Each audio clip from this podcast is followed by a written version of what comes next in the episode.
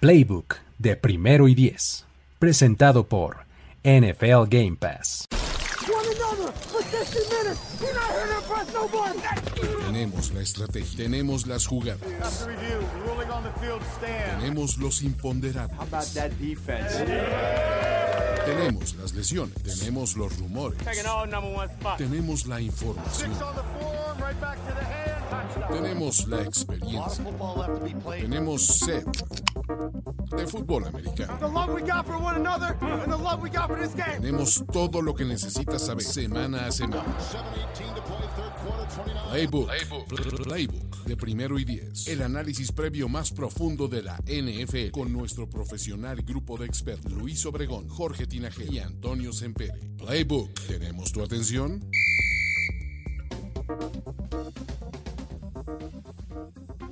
Saludos amigos, amigas, bienvenidos a este espacio llamado Playbook, en donde vamos a platicar de el análisis previo a la semana 17.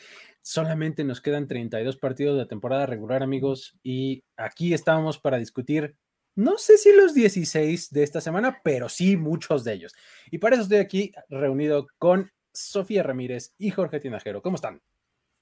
Bien, aquí ya emocionada de estar en Playbook. Hicimos unos cuantos cambios de, de roster aquí, pero todo bien, todo bien, me gusta. Bien, también por acá, eh, haciendo magia, de repente cambiándome de, hasta suéter para no verme igual, pero este, bueno, aquí estamos, aquí estamos en Playbook. Muy bien, perfecto. Pues ya está. Eh, vamos esta semana y en esta ocasión a platicar eh, vamos a tratar de abarcar lo más posible, pero también vamos a ahorrarnos varios, ¿eh? varios juegos, porque la verdad es que eh, hay algunos partidos que A, no tienen absolutamente nada que aportar a nuestras vidas, ¿no? Y B, no tienen nada que aportar a la NFL misma en este... en este Me sentí este ofendida, ¿eh? Entonces, um, hay básicamente 32 partidos por disputar, ya les decía. 23 eh, de ellos son divisionales, amigos. Está, está interesante, o sea, porque este, acomodo de, calendario que ha hecho la NFL, eh, que nos ha dejado los partidos divisionales al final, es like it, me gusta. la verdad es que apruebo completamente. Eso quiere decir que 14 equipos van a estar eh, con dos partidos divisionales entre esta y la siguiente semana, dos al hilo. Entonces eso hace que se ponga muy interesante. Y por último, antes de comenzar, me gustaría decirles que Washington, Detroit, Green Bay y Seattle tienen sus destinos completamente enlazados a partir de esta semana. O sea, lo que pasa a uno le afecta a los otros, ¿no? Entonces, eh, si usted es fan de alguno de estos equipos, ponga mucha atención no solamente ahorita, sino mientras esté viendo su partido, tiene que estar ahí checando los demás porque depende mucho de lo que hagan los demás. ¿Sale? Último aviso parroquial. No se olviden de contratar NFL Game Pass. Estamos a punto de llegar a el final de la temporada regular, pero eso no significa que NFL Game Pass pierda valor. Al contrario, ustedes van a poder ver todo esto que yo les decía si ustedes son fans de los Commanders, por ejemplo, como ahí está Terry McLaurin hasta abajo en la imagen que estamos viendo. ¿Qué tal, eh? Este, podría usted estar checando ahí al mismo tiempo el juego de Detroit y el juego de Seattle y demás, ahí este, para que no se vaya usted a perder de lo que está pasando. Y además va a poder ver todos los playoffs, va a tener todo el, el contenido de NFL Films, eh, lo mejor del mundo NFL también me lo va a encontrar por ahí, ahí escucharán mi melodiosa voz en una que otra cosa. Este, y pues nada, la verdad es que es un productazo eh, que realmente vale la pena, ¿no? Y ahora sí, vámonos al análisis de los partidos. ¿Qué les parece si comenzamos por no hablar del partido entre los Cardinals y los Falcons? Ese es un hard pass automático, ¿no? Es, es, más, así es como por default, o sea, no le vamos a quitar a nadie su hard pass por este, porque este partido no tiene nada que aportar. ¿no? O sea, nada, absolutamente. Ah, nada, o sea, híjole. En, caso de los Falcons, seguir evaluando a, este. Eh, a Desmond Reader. Desmond Reader, caray, pero fuera de eso está triste. ¿Quién, nada más díganme quién creen que gana y listo. ¿Cardinals? ¿Los Cardinals? Yo también creo que los Cardinals. Y bueno, ahí... parejito, ¿no? El 5-10 de los Atlanta Falcons versus el 4-11 de los Arizona Cardinals realmente no me invita a confiar en ninguno de los dos. por eso mi mente quiere ir un poquito con los Cardinals, pero podría ser cualquiera. Los puristas van a decir, sí se están peleando un lugar en el draft, porque ahorita los Cardinals están en cuatro, los Falcons Ah, en el bueno, seis. sí, claro. Así es que bueno, vamos a ver qué, eh, qué pasa después de este juego. Es lo, es lo único que está en juego en, esta, este, en este partido. Yo creo que ganan los Falcons, amigos. Creo que Desmond Sí. Reader consigue su primera victoria. Sí, va a regresar con McCoy y demás, pero creo que los Falcons pueden ganar. ¿Sale? Este, vámonos al que sigue, porque dijimos que no íbamos a hablar de él. Eh, partido de eh, el sur de la americana. Jacksonville Jaguars en Houston Texans. A ver. Este partido es paseable, sí. Pero hay dos, tres cosillas que podrían estar en juego. Del lado de los Jaguars, nada. Porque todo se lo juegan la próxima semana, ¿no? Ahora, del lado de los Texans, sí hay una cosa importante que ahí sí para que vean es el pick número uno del draft. Ellos sí, si ganan y pierde Chicago, ese pick número uno de repente ya se empieza a poner peleado. ¿Qué opinan? ¿Platicamos de él o no? Ah, sinceramente, no me dan ganas porque bien lo dices. O sea, el caso de los Jaguars se define hasta la última semana. O sea, este Sí. juego podrían perder, ganar, no pasa. Creo que el de los Titans es el que, eh, donde yo creo que van a ponerle mayor énfasis. E- Es más, si pudiera quitar a Trevor Lawrence en este partido, lo haría. O sea, cuidaría para el siguiente. Y creo que eso puede pasar, ¿eh?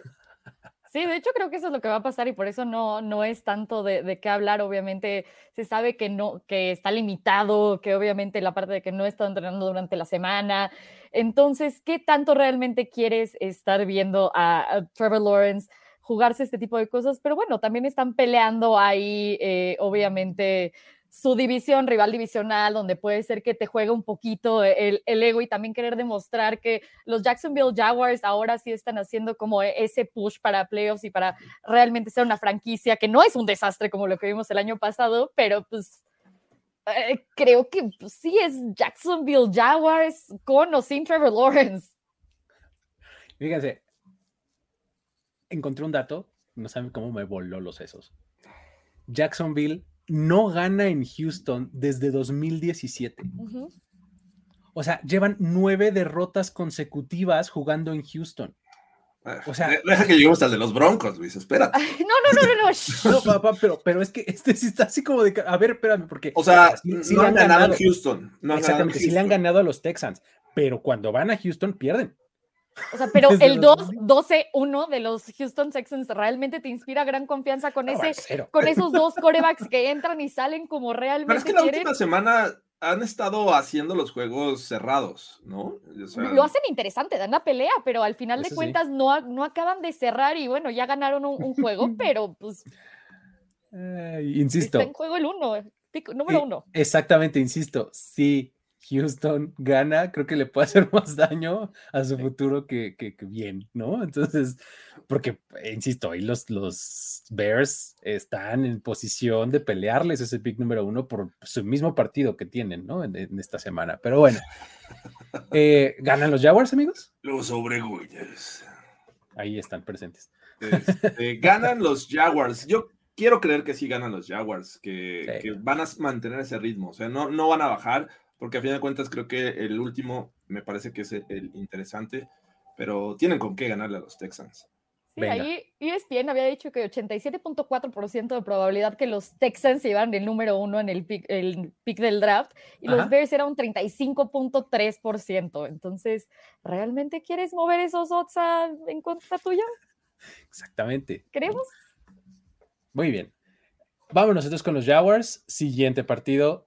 Vamos a hablar del duelo angelino. En el mismo estadio juegan los dos. Los Rams visitan a los Chargers, ¿no? Este, a ver, los Rams vienen de esta eh, super paliza de los Broncos, que es totalmente una, este, pues, es una anomalía, ¿no? Este tipo de cosas como que no, no pasan muy seguido. Y los Chargers vienen de dar ahí una buena victoria, ¿no? De- eh, la semana pasada. Ya están calificados a playoffs. Los Rams ya están eliminados. ¿Qué tanto los Chargers van a, van a querer invertir en este partido para tal vez mejorar un poquito su, su posibilidad de seeding y de, de, escalar una posición, porque ya no pueden ganar su división, ya se le llevaron los Chiefs, pero podrían subir al 5, es a lo que aspiran, ¿no?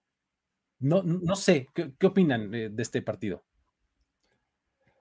Uh, sinceramente, eh, como bien lo dices, no sé qué tanto puedan eh, los Chargers sentirse cómodos ya con esta calificación, porque a fin de cuentas pueden llegar hasta el cuarto lugar todavía, eh, perdón, al quinto lugar, que es justamente el que ocupan ahorita los Ravens. Los Ravens tienen un juego muy complicado en casa contra los Steelers.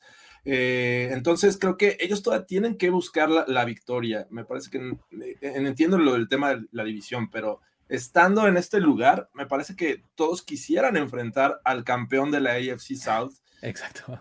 Y no a los Bengals, a los Bills o a los Chiefs. Entonces, eh, creo que es muy, muy, muy relevante para los Chargers que mantengan este ritmo. Del otro lado, tienen una oportunidad muy buena. Me parece que los Rams aprovechan este, este bug de esta realidad en el que, eh, ya les contaré una, una este, teoría que tengo, pero creo que eh, estos Rams no le pueden ganar a otros equipos de esta misma manera como lo hicieron contra los Broncos. O sea, con Higby haciéndolo relevante, con K-Makers rebasando las 100 yardas, con eh, Baker Mayfield fallando cuatro pases nada más, o sea, cuatro incompletos.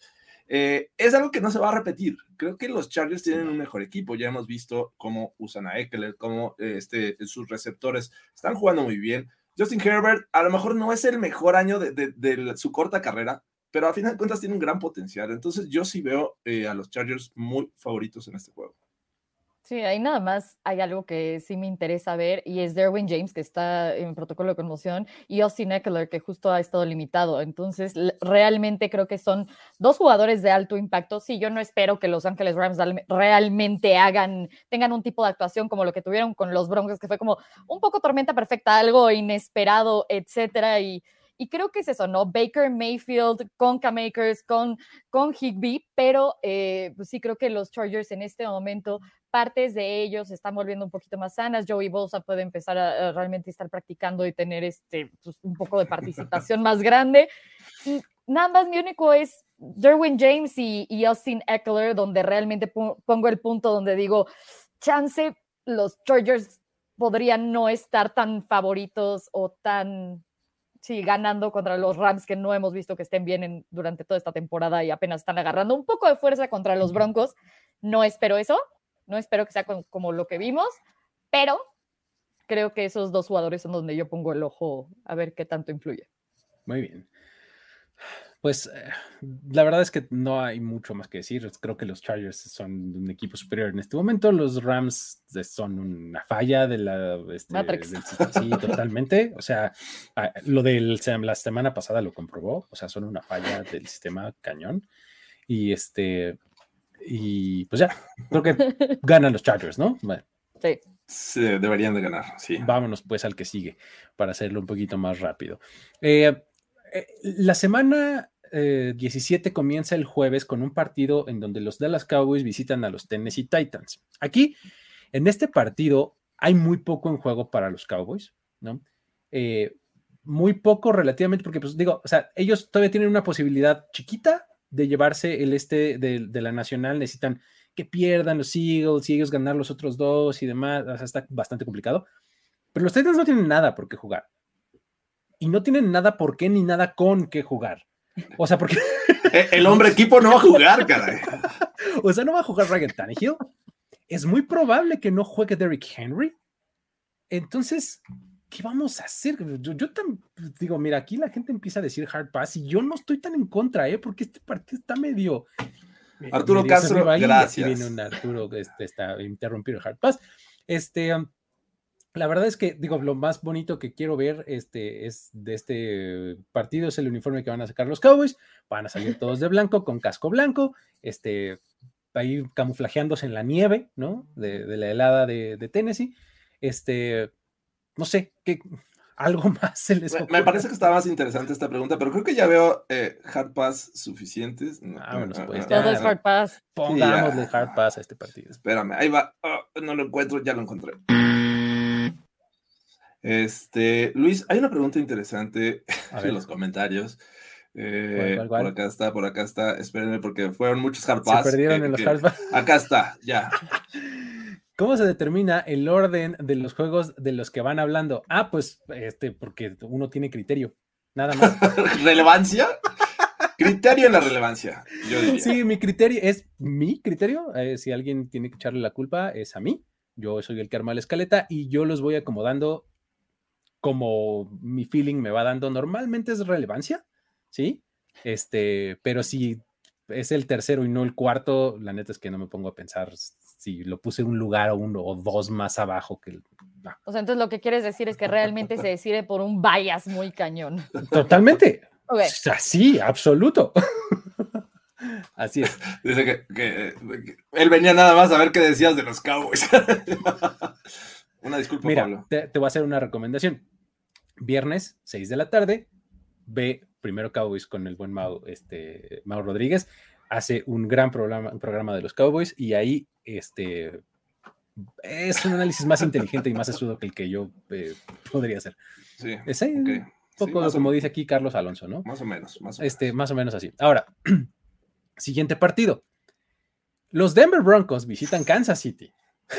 Venga, lo bueno, lo que esperaban todo el mundo. Hablando de rachas en donde un equipo no le puede ganar a otro o un equipo le gana todo el tiempo al otro, este, vamos a ver en este partido el debut de un nuevo head coach en esta temporada para los Broncos eh, y a los Chiefs peleando todavía por el seed número uno. O sea, ellos ya se llevaron su división, pero todavía quieren ese seed número uno, ¿no? Eh, ¿qué, opinan, amigos? ¿Cómo, va de los Chiefs rompiendo la cadena de Hard Pass? ¿Ok? Uno, dos. A ver, Sofía empieza a hablar porque creo que se han roto los Hard Pass. Eh, entonces sí empiezo a hablar de este juego, ¿realmente lo queremos oír? Oh, ah, ok, eh, pues obviamente yo creo que los Kansas City Chiefs ganan en esta ocasión otra vez. Eh, no, se da el milagro si no se dio la vez anterior en Mile Stadium. Ahora no se va a dar. Creo que es el problema. Realmente tenemos a un nuevo head coach por, dos partidos. Tenemos cuestionable a Cortland Sun, a Jerry Judy, Kendall Hinton, Greg. Básicamente todo el equipo está cuestionable o fuera. Entonces, la cosa es, ¿qué Russell Wilson vamos a ver? ¿El mismo que vimos durante los Rams? ¿O qué es lo que va a suceder? Y si la defensa realmente despierta igual que lo hizo con los Rams o como lo hizo durante toda la temporada. Entonces, fin que usabas tu hard pass, Luis, pero bueno. Eh, Exacto, no queríamos hablar de esto, pero bueno. Ah, qué, pésimo momento, ¿no? Para, para, enfrentar a los Chiefs. No, no, no, no para hablar de los Broncos. Yo siempre, a mí siempre me gusta hablar de los Broncos. Pero qué, pésimo momento el, el hecho de, de, hacer esta transición de, de Nathaniel Hackett a eh, Jerry Rosberg, ¿no? A final de cuentas, Jerry Rosberg llegó a ser el asesor de, Clock Management, de Nathaniel Hackett. Él ya estaba retirado. En 2018 fue su última temporada en la NFL. Lo traen para ser asesor y termina siendo el coach. Ya habló hoy de que su eh, enfoque va a ser en realmente apretar las tuercas y que esto este, funcione como un equipo de fútbol americano y que, bueno, su primer, su primeras, sus primeras decisiones al frente de de este equipo es cortar al coach de equipos especiales y al de la línea ofensiva, que son dos cosas que en algún momento en el Broncas hablábamos. los equipos especiales le dejaban una posición del terreno muy, muy comprometida a la ofensiva y de por sí que no funcionaba, entonces todavía peor. Entonces, quiero, quiero ver esas dos cosas Obviamente no estoy esperando que, veamos una sorpresa y que los Broncos ganen en el Arrowhead a un equipo que está peleando todavía el primer lugar de la conferencia americana. Es, es algo que dudo que ocurra. Sin embargo, me parece que el, juego anterior, aún con Nathaniel Hackett, lo hicieron divertido. Yo lo que esperaría es un cambio de actitud, un cambio de actitud en este juego de parte de los Broncos y que le hagan el juego divertido y cerrado. Espero, porque a final de cuentas era un equipo que a final de temporada decíamos, tiene mucho talento, pero la verdad es que en cuanto a actitud, no vimos nada y, mucho se apagó. Pero bueno, la realidad es que los Chiefs son el favorito, sin duda, pero a mí me gustaría que esto fuera diferente en ese sentido. A ver, aquí hay una pregunta interesante, de las importantes. ¿Es verdad la estadística que dice que Russell Wilson, la casa de Russell Wilson tiene más baños que los touchdowns lanzados por él esta temporada? Es un meme, muchachos, es un meme. ¿Alguien conoce la casa de Russell Wilson? No, pero dijeron que tenía 12 baños y entonces por eso se hacía la cuenta de que eran 11 touchdowns y luego ya, ya por eso le estaban haciendo así de que cómo es posible que tuviera más baños en su casa que lo que realmente tiene esto. Y entonces en Twitter se armó todo un desastre de ¿para qué necesitan 12 baños? Vamos a hacer las cuentas de cómo utilizas tú 12 baños en tu casa y por qué. Exacto, ¿para qué necesitarías 12 baños? Pero bueno, este, yo, yo también vi el meme por ahí y dije, ay, por favor. O sea, yo lo tomé como tal, así de aquí. O sea, no queremos comentar eso. Este, perros o algo así, ¿no? Pero bueno, eh, um, a mí lo que me interesa ver es eh, de este partido es si qué tanto Patrick Mahomes se va a acercar eh, más al récord de Peyton Manning de yardas en una temporada. Está a 758 yardas de, este récord. El, Peyton Manning tiene 5.477 en una temporada y ahorita Mahomes está en 4.720. O sea, necesita 379 yardas en los siguientes dos partidos y le da la vuelta. Está bien impresionante lo que está haciendo eh, Patrick Mahomes. En mi libro, amigos, no está cerca y ni discutido el premio de MVP. Me parece que es de Patrick Mahomes y no me vengan con sus Jalen Hurts. Este, porque cualquier día este, nos vemos en afuera del Metro Valderas. Aquí es el problema, la parte divisional, que, o sea, nosotros, al menos yo sí traía a Jalen Hurts, tú traes a Patrick Mahomes y a todos nos duele. muy bien. No puede ser, Luis, no puede ser. Este, muy bien. Eh, el, asunto es que ah, estoy de acuerdo. O sea, creo que no hay este, demasiado interés en este partido. Los Chiefs quieren ganar porque quieren asegurar el, el seed número uno los Broncos son un desastre. Entonces creo que vamos con los Chiefs. ¿Sale? Venga. La necesidad de lastimar, ¿ok? Siguiente juego. Vamos a hablar o no del partido entre los Chicago Bears y los Detroit Lions. A ver, Detroit está, es uno de estos equipos que causa mucho interés en esta semana porque está entrelazado a un montón de otros equipos, ¿sale? Tienen duelo divisional de visita contra unos Bears que eh, no sé ni qué decir, o sea, te iba a decir, no están jugando mal, pero, pero sí, este, pero tampoco si te digo, no están, están jugando mal, pues no tanto, o sea, no sé qué opinar bien de, de los Bears.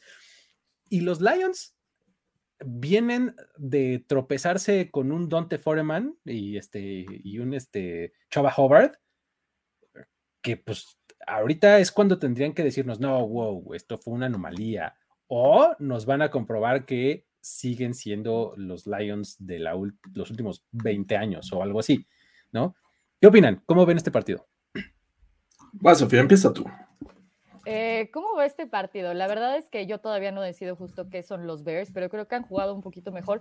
Y me encanta lo que estoy viendo de Justin Fields. Sin embargo, no creo que realmente este no le pare. Creo que Detroit Lions sí se ha visto competitivo en muchos juegos y han encontrado la manera de cerrarlos cuando antes no lo tenían, incluso deshaciéndose de sus jugadores más importantes, ¿no? Al menos lo que considerábamos los jugadores más importantes o lo que era Detroit Lions, como puede ser Matthew Stafford o, este, o McCaffrey. Y realmente me gusta lo que están haciendo. Ahí hay un par de lesiones que realmente me pueden preocupar y eh, pues obviamente yo sí creo que van a ganar los Lions y no es nada más porque Jesús Niebla está aquí comentando. Creo que eh, Carolina dio mucho, eh, mucha pelea y todo, pero al final de cuentas creo que sí los Lions son mejores que los Chicago Bears. Y pues sí, al final de cuentas sí es un, un rival divisional, se conocen bien y siempre es una moneda al aire pero aún así yo creo que, que, estos Lions sí tienen, han encontrado la manera de sí cerrar los juegos que no habían encontrado cómo cerrar en, otros años, en otras ocasiones. Entonces, me gustan más los Lions. Eh, por aquí dicen que por paliza los Lions. Entiendo que son favorito y que juegan en casa, pero lo que vi la semana pasada sí me pone un poco de nervios y, y creo que estos Bears eh, es un equipo que ya no juega pues prácticamente nada más que despedirse y hacer bien las cosas. Y creo que un Justin Herbert lo vimos, eh, digo Justin Herbert, eh, Justin Fields. Fields. lo vimos un tanto limitado contra los, los, Bills, pero tenía una, una, defensiva que la verdad es que le jugó muy bien. No sé si esta defensiva de los Lions le pueda jugar igual, y pueda ser efectiva contra eso, porque limitar a Justin Fields esta temporada ha sido de las pocas veces que han ocurrido durante la temporada. Y creo que eh, siempre hay esta oportunidad cuando tienes un juego divisional de meterle el pie al otro. Esta es la oportunidad de los Bears de meterle el pie a los Lions y decirles que playoffs, no, olvídate. Si yo no entro, tú no entras. Exacto, a ver, Exactamente. El, cangrejo, el cangrejo en la, en cubeta, agarrarlo de, la patita y mira para abajo. Esos pueden ser los Lions esta, semana. los Bears, ¿no? Digo, los, los Bears. Estoy, mal. A ver, eh, eh, este, argumentos de fútbol a lo mejor no existen, pero me parece que, que eh, los Lions no deberían tener problema en ganar este juego, pero creo que... ¡ah! Mira, e, es, es un gran punto este que estás haciendo a estas alturas de la temporada, ya los juegos eh, en el papel es muy difícil evaluarlos, ¿no? O sea, ya hoy día en diciembre, últimas semanas, ya el decir este roster es mejor que este otro roster, no es suficiente. O sea, sí es un argumento importante, por supuesto, pero no es suficiente ya a estas alturas de la temporada, ¿no? O sea, ya es cuando los juegos importan muchísimo y es cuando pasan ese tipo de cosas en donde los equipos empiezan a jugar por orgullo, empiezan a jugar, este, desde el punto de vista profesional, empiezan a jugar por su trabajo, este, ¿no? El clima controlado en Detroit. todo, todo, todo empieza a jugar, ¿no? Entonces, eh, estoy de acuerdo en que el equipo de Detroit es muy superior al de Chicago, sí. Pero en una de esas, los Bears hacen un poquito entretenido este partido, ¿no? Eh, Detroit podría incluso en este partido quedar eliminado ya. O sea, si, pierde y además eh, Washington gana, adiós Detroit. O sea, es, un juego como de supervivencia para Detroit. Entonces ahí está un poco de, peso para ellos, una razón importante para decir, no, es que tengo que ganar y, mantenerme vivo. En cambio, del otro lado, digo, sí, ahí está esta parte del orgullo y demás que todo acaba de mencionar, pero creo que va a pesar más el roster y la motivación de Detroit para llevarse el encuentro, ¿no? Sí. Muy bien. Ahí está. Vamos entonces los tres con Detroit, ¿verdad? Sí, creo que Detroit. Listo. Siguiente partido. Vámonos a lo que solía ser el duelo de la Bahía y ahora ya no es. Este, San Francisco 49ers en Las Vegas Raiders, ya se nos movieron. Este ya no es de la Bahía, ¿no? Eh, los 49ers tienen la racha más larga de victorias activa al momento. Han ganado ocho juegos consecutivos. Brutal. muy impresionante. Es muy difícil ganar partidos en esta liga. Ya no digas ocho y ahora nueve. Van a enfrentar a los Raiders. Que hoy nos acabamos de enterar que Derek Carr ya no va a ser su coreback titular. Jared Stidham va a ser el, este, el, el coreback titular y pues los, Raiders están eliminados también con una derrota y si gana Miami y los Jets, adiós a los, a, los Raiders. Y si no, va a ser cosa de 10 minutos más, ¿no? O sea, no sé qué opinen. Caray, eh, ya están eliminados con esta decisión eh, los Raiders, me parece. O sea, ya dijeron, ¿saben qué, muchachos? Ya no tenemos nada que hacer. Vamos a cuidar nuestro, nuestra moneda de cambio para podernos reforzar el siguiente año, porque creo que Derek Carr por ahí podría y, y, es a lo que apunta, creo que con esta decisión. Ah, todavía no estás eliminado, caray. ¿Por qué no vas con, tu, con todo tu, tu roster completo? Bueno, en fin, creo que estos Raiders, aún así con Derek Carr, enfrentando a una, de esta, una defensiva como la de los Niners, que está jugando muy bien, que, que me parece clave en esta, en esta racha de victorias, que incluso ahí agrégale el viaje que hicieron a México, vinieron, ganaron, y bueno, y siguen ganando, y siguen ganando sin Jimmy G, que es, es a mí lo que más me sorprende, con, Brock Purdy, un tipo que eh, me gustó mucho esta jugada, la, la, estuve viendo contra los Commanders, en la que le lanza el pase largo a, a George Kittle, que acabó en anotación. el tipo no era su, su, su, primera lectura, o sea, volteó al lado izquierdo, vio sus dos receptores que hicieron escuadra hacia adentro, vio que el safety, el único safety que está al fondo, se, se bajó y entonces volteó a George Kittle y le lanzó el pase. Y un bonito pase, además, o sea, a las manos. Y buena lectura de Kittle ahí, ¿eh?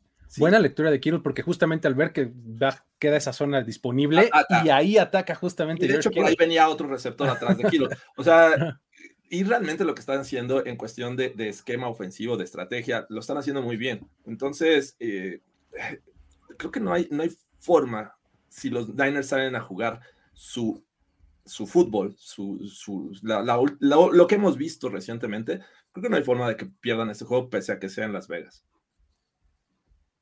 Pues sí, creo que yo también tengo a los San Francisco 49ers sin duda alguna. Eh, realmente no veo cómo eh, Steven puede realmente sacar este juego. Creo que también no hemos visto esa conexión mágica con Devante Adams que, que se garantiza desde antes. Tuvieron un muy mal juego contra los Pittsburgh Steelers. Obviamente venimos de dos juegos completamente diferentes, ¿no? Las Vegas, que, que realmente, pues, realmente solo pudo sacar 13, este, 10 puntos contra los 13 de, de Pittsburgh y los San Francisco 49ers que realmente vinieron a deshacer a, Washington con su 37-20. Entonces, creo que justo el sistema de, de Shanahan no es comparación con lo que ahorita están haciendo, no solo por la parte del roster, las lesiones y eh, Josh McDaniel, sino que realmente esto ya está muy bien establecido y creo que no tienen manera de ganar los Raiders. Se me, se me haría muy, muy complicado. Y sé que Any Given Sunday y el milagro de Año Nuevo o lo que quieran, pero al final de cuentas creo que sí, 49ers all the way. Hay, hay un matchup por ahí entre los pass rushers de, eh, de los Raiders y la línea ofensiva de los 49ers que puede estar interesante, ¿no? Digo, Trent Williams es una bestia, probablemente el mejor tackle izquierdo de la liga. Y enfrente, pues va a tener la combinación de Max Crosby, Chandler Jones, ¿no? Ahí podrías podría ponerse interesante, ¿no? También estamos hablando de, de, o sea, viendo la parte de lesiones, pues sí, Nick Bosa no, no estaba practicando, Christian McCaffrey estaba cuestionable, Divio Samuel también. Tenían un buen de personas que realmente no, pero creo que justo como, como decía Jorge, esta decisión de, de sentar a Derek Carr y decir, bueno, Jared Sindan, por más que haya tenido un mal juego y no haya sido lo que realmente esperabas de Derek Carr, creo que sí te dice algo. Max Crosby obviamente siempre va a ser algo, algo preocupante también, pero al final de cuentas, de todas maneras, creo que sí es, pues sí, sí es 49ers. salió lesionado Chandler Jones la, semana pasada. Sí, efectivamente. Este...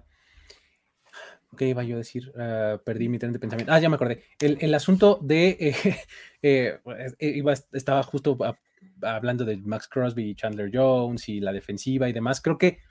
Eh, hablando de defensivas, cuando uno ve lo que hacen los 49ers contra, en esta ocasión, lo que pueden ofrecer los Raiders dirigidos por Steedham, me parece que es un desbalance severo, ¿no? O sea, sí hay mucho Davante Adams y mucho George Jacobs. Está bien. Ningún corredor ha corrido para, creo que ni siquiera 60 yardas contra los 49ers. Josh Jacobs es este, ha, sido probablemente uno de los mejores, si no es que el más productivo corredor de esta temporada. Ah, no sé si, no sé cómo le vaya a ir en esta ocasión, porque además en una de esas el juego no se presta para que Josh Jacobs corra el balón. Y o sea, vamos, puede hacerse una bola de nieve muy fea. O sea, si los 49 empiezan a ir arriba y los Raiders tienen que empezar a lanzar y de repente hay más turnovers y cada vez, o sea, se puede convertir en paliza medio rápido. O sea, esa es una narrativa que, que veo como posible, ¿no? Este, digo, la otra es que no, o sea, aguanten los Raiders y que aguante la defensiva, o sea, no se nos puede olvidar que la semana pasada Washington le puso muy buena resistencia a, la ofensiva de, los Niners, ¿no? En una de esas logran hacer algo por el estilo y el partido se mantiene bajo control, pero los 49ers este, terminan eh, resolviéndolo, ¿no? Eh, son como las dos formas en las que veo que puede desarrollarse este juego, pero ambas en favor de los 49ers, ¿no? Sí, o sea, estamos de acuerdo que Carr ya vio su último juego con, los Raiders. Tristísimamente, creo que sí. ok. Muy bien. Vámonos entonces con los 49ers. Siguiente partido, el Sunday Night Football, amigos. Que no iba a ser Sunday Night Football.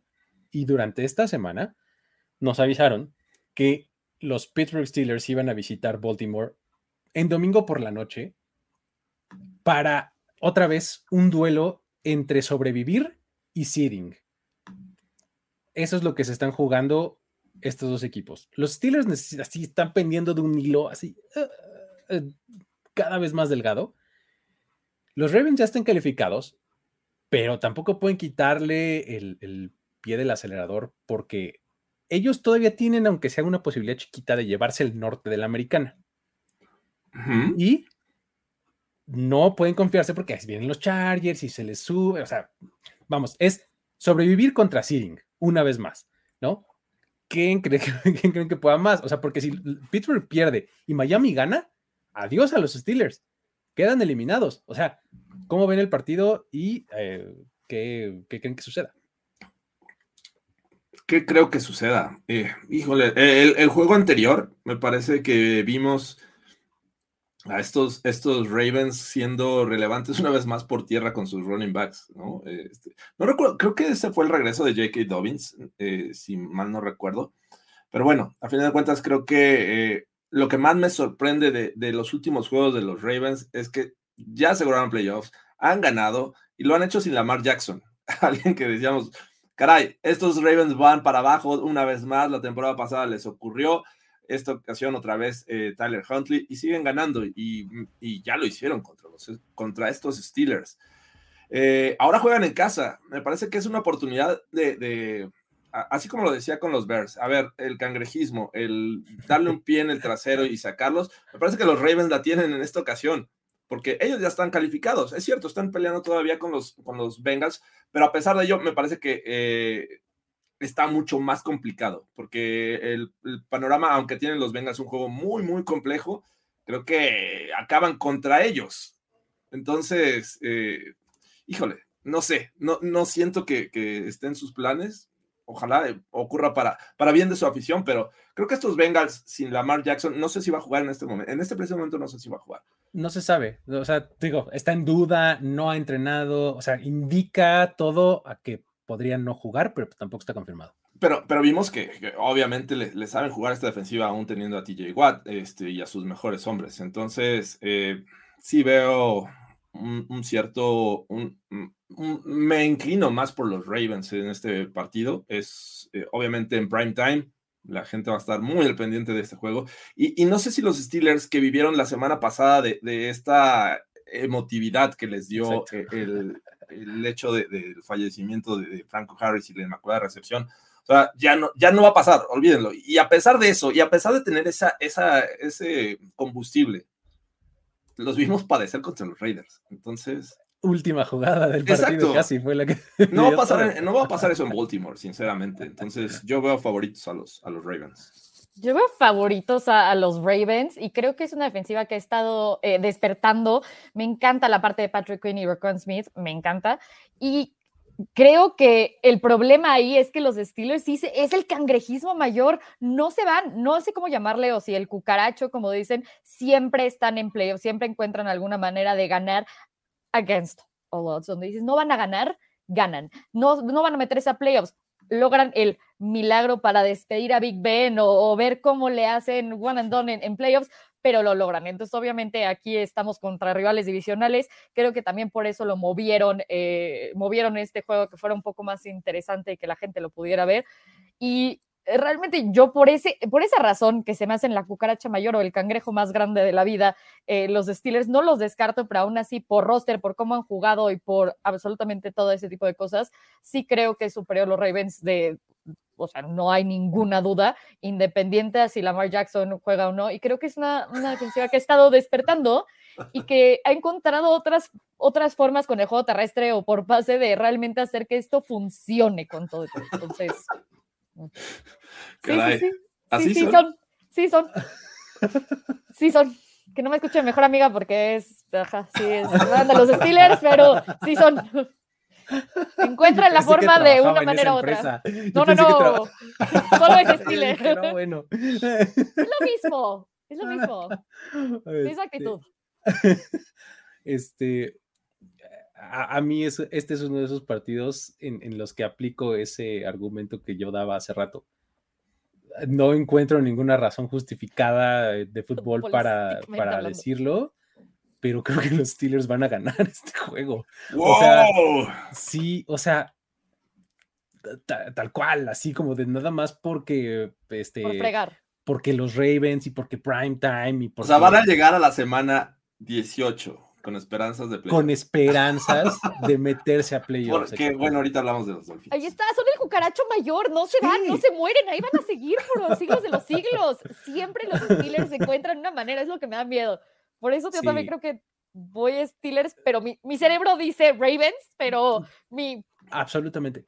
Ah, o sea, yo también creo que los Ravens son, son el mejor equipo deberían de poder resolverlo, pero algo me dicen, no, o sea, estos Steelers, pues bueno, se van a acabar ahí este, eh, involucrando en los escenarios ahí de, eliminación de la última semana, ¿no? Dios te oiga, Luis.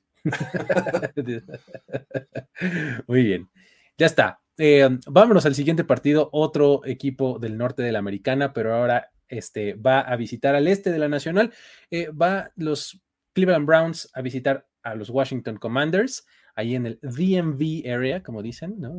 DC, Virginia y Maryland. Este, aquí hay varios escenarios de playoffs, porque como ya les decía, los Commanders son nuestros equipos que están como íntimamente entrelazados con este, todos, los, eh, todos los demás. Washington puede quedarse con un puesto de playoffs en este, en este partido. Está complicado, pero de entrada necesitan ganar. Necesitan que pierdan tres equipos. Necesita que pierda Seattle, Detroit y Green Bay. Fácil no está, porque necesitas cuatro resultados. entonces, pues pregúntenle a los que apuestan los parlays de cuatro si son buenos o no. Perfecto. Es, muy fácil. Me parece que Aaron Rivera es el, bipolar de los corebacks. O sea, ¿por qué regresar a Carson Wentz? con Carson Wentz. Que aparte es contra el Wango. O sea, no, no, todo mal. Creo que van a ganar los Commanders por algo, por algún milagro, pero e, e, es un juego que me decepciona esta decisión de regresar con Carson Wentz. Sophie, ¿cómo lo ves? ¿Quién gana? Washington, sí, vamos con Washington, ya parejito, vamos con Washington, que hagan su desastre y que todo siga vivo. Listo, vámonos con Washington entonces. Ahí me parece que la defensiva de Washington va a poder imponerse ante la ofensiva del Cleveland. ¿Listo? Vámonos contra, digo, contra no, con preposición este, incorrecta. Señala Luis. Este, siguiente partido. Eh, Indianapolis en Nueva York para enfrentar a los Giants. A ver, este partido también tiene eh, implicaciones de playoffs para los Giants, obviamente, los Colts están totalmente eliminados, ¿no? Este, una vez más, la semana pasada los Giants tenían 10, posibilidades de combinaciones para meterse a playoffs. Esa semana nada más tienen 7, ¿no? la más importante es ganar, ¿no? Exactamente. Y de la más directa eso era algo que no tenían la semana pasada. La semana pasada necesitaban combinaciones. Esta, si ganan, eh, aseguran boleto de playoffs. ¿no? Ah, si empatan, si pierden y demás, ya se empiezan ahí a, mezclar con las demás cosas. Pero la verdad es que es un partido que no me inspira mucho y creo que a la gente tampoco. Entonces vamos a ponerle su bonito hard pass. ¿Listo? Ganan los Giants, ¿no? Sí. Yo creo que ganan los Giants. Sí, sí, sí. Venga. Eh, siguiente partido, vámonos con los Saints visitando Filadelfia, otro equipo del este de la Nacional. A ver, los Eagles aquí pueden dar por casi casi terminada la competencia en la conferencia nacional, porque si ganan o, em, o incluso si empatan, imagínense, ya se llevan el este de la nacional de entrada.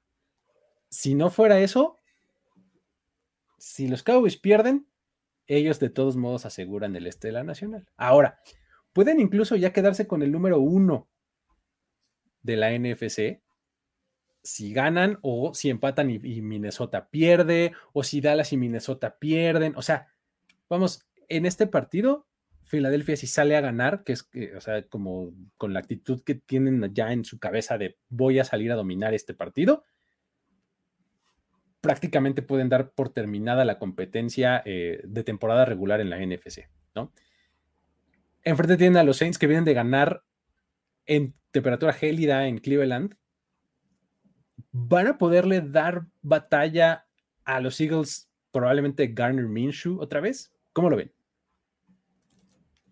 Ah, eh, creo que eh, le diste al punto, ¿no? ¿Van a salir los Eagles a ganar? Me parece que sí, juegan en casa. Me preocupa un poco lo que vi de su defensiva, porque a fin de cuentas creo que argumentábamos que eran unidades sólidas las, que tiene este equipo, ¿no? Por el lado de la ofensiva, el lado de la defensiva, y la defensiva la verdad es que decepcionó contra los Cowboys.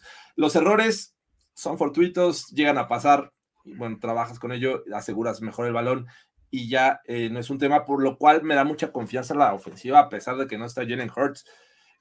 En este momento parece que no va a estar, va a seguir Garner Minshew. Y, creo que enfrentar a unos Saints que ofensivamente me parece que les cuesta mucho trabajo eh, a mover el balón. Y si a eso le sumas que esta defensiva se puede, puede regresar a los estándares en los que creíamos que eran muy buenos, creo que están del otro lado estos Eagles. O sea, es ganar este juego y tener dos bye weeks prácticamente. O sea, decir el siguiente descanso a todos, no importa que no llegue Jalen Hurst, a eso yo le apostaré si fuera Siriani. Vamos a ganar este, hay mucha oportunidad porque es Andy Dalton, porque de repente Tyson Hill sí, pero tiene un equipo para, para detener a esta ofensiva de los Saints. Del otro lado, pues sí, es una defensiva buena, buenas secas. Me parece que me ha decepcionado un poquito la de los Saints. Creo que debió haber estado mejor. Pero creo que con lo que tienen ofensivamente, tanto ataque aéreo como, como terrestre, creo que los Saints están del otro lado. Es que esa es la cosa, ¿no? Creo que Alvin Kamara y Chris Olave, que están cuestionables, creo que podría ser algo importante porque aquí también dicen, ¿y a quién le va a lanzar, no? Andy Dalton. Ok, obviamente ahí también tenemos eh, el paquete con Tenson Hill y lo que quieran, pero creo que este equipo es, no, no me acaba de convencer en lo más mínimo, pero también los Eagles están teniendo problemas en cuanto a lesiones, ¿no? Obviamente vemos que AJ Brown, Miles Sanders y Jalen Hurts, o sea, importantes personas dentro del roster, realmente también están cuestionables. Creo que Gardner Minshew tiene la posibilidad, y siendo el roster de los Eagles y lo que hemos visto de los Eagles, tiene la posibilidad de ganar, sí, pero tampoco me inspira la confianza que me inspiraba hace una semana después de ver justo el enfrentamiento con los Cowboys. Entonces, eh, eh, pues yo esperaría que por roster, por todo lo que tiene que ver que de fútbol, sean los Eagles y no sea ni siquiera algo cercano pero eh, creo que igual los Saints pueden dar pelea y más, porque esa división está, está extraña y hay cosas que yo veo y digo, ¿qué, ¿qué está sucediendo ahí? No tengo idea, es el hoyo negro de la NFL donde no entiendo nada. Entonces... Eh, Se nos olvida que están peleando por playoffs los Saints. Ese es el asunto. Es que eh, el, el, el, el, escenario para Nueva Orleans es gano y sigo con vida para ser el 4 para ser el, el seed 4 de la Nacional, ¿no? No para colarme ahí como el 7, no, no, no, hasta el cuarto y recibir un partido en casa en playoffs, ¿no? Ahora, la otra es, pierden y si Tampa Bay y Washington ganan, ellos están eliminados, ¿no? O sea, hay escenarios en donde de plano ya quedan totalmente eliminados, ¿no? Los Saints. Y si a mí algo me dejó claro la semana pasada, que Filadelfia es de cualquier manera un perro equipazo. O sea, están muy impresionantes. Como bien dijiste, Jorge, no en todos los partidos vas a tener cuatro entregas de balón. Y esas cuatro entregas de balón fueron las que hicieron que perdieras el juego. Limpia dos. Si, limpias dos de esas entregas de balón, le vas a poner una paliza a los Saints, ¿no? Entonces, yo creo que ese va a ser el caso, ¿no? O sea, Filadelfia va a salir, va a controlar el juego, tiene una gran diversidad de armas, gran diversidad de formas de, de, hacerte daño. Estaba viendo que AJ Brown y Devonta Smith llevan dos semanas consecutivas rebasando las 100 yardas cada uno. Está cañón. Ahora imaginen este escenario. A ver, imaginando cosas extrañas. Que estos Saints, los Saints que hemos visto semana tras semana, esta versión de los Saints lleguen a playoffs. Lleguen bien. Ajá. Qué eh, extraño. tendrían que perder los, los Bucks, porque los Bucks ganando ya están del otro lado, ¿no? Y también Carolina. O sea, eh, los Bucks y Carolina tendrían que perder, bueno, eh, Atlanta y demás, pero este, Atlanta ya está eliminado, pero los tres, los otros tres del, sur tendrían que estar perdiendo, ¿no? Y, combinaciones de resultados y demás, pero sí, no, o sea, que los Saints se meten a playoffs, qué cosa. Es eso, o sea, roster y lo que dices, todo lo que piensas de fútbol, tienes que ir con los Eagles, independientemente de que no esté Jalen Hurts, independientemente de las cosas, y obviamente sí, no está Mel Sanders, eh, no, no está AJ Brown, hay, hay cuestiones que pueden hacer que tu nivel de juego no sea el, te voy a aplastar en tres segundos como lo que esperarías, pero aún así tienes que ir con Eagles, ¿no? Tienes que ir con Sí, sí me, me no, no, no, no, En este sí, para que veas, no, no encuentro un este, ese, ese gut feeling así, que como el que tenía con Pittsburgh para decir, ah, voy a conocer. No, aquí sí no. No sé qué opinan. ¿Cómo lo ven? Yo, tampoco, creo que, eh, como lo dije, es la apuesta ya de los Eagles de, acabar la temporada eh, e, e, irse a, la ronda divisional. Vámonos pues, entonces con Filadelfia. Siguiente partido. Eh, otro de esos, un, partido que tiene dos equipos, están ahí en la tablita, este, entre califico o no califico, los Jets van a ir a visitar Seattle viajezote largo de costa a costa para los Jets.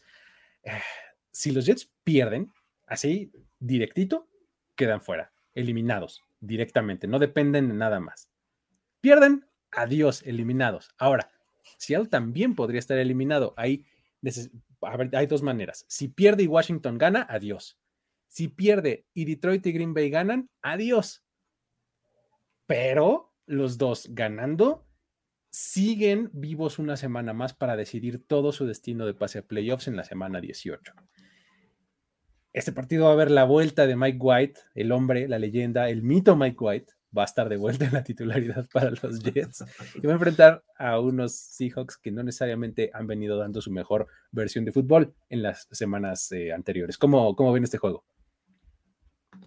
Uh, Raro, de hecho, sí. Eh, por eso justo que, que, platicas, creo que todavía tienen vida. Eh, van a, salir a, dar lo mejor, pero sinceramente me, da más desconfianza lo que veo en los Jets recientemente.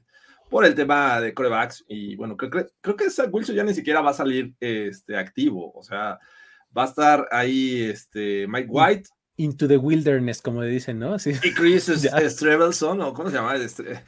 Stevenson, sí, sí. Quién sabe, el campeón de la CFL que tiene todo el swag. Sí, caray. Eh, sinceramente, me, da más confianza lo que vi por mucho tiempo de los Seahawks, aunque se hayan caído, aunque este juego terrestre le ha costado trabajo volverlo a instaurar.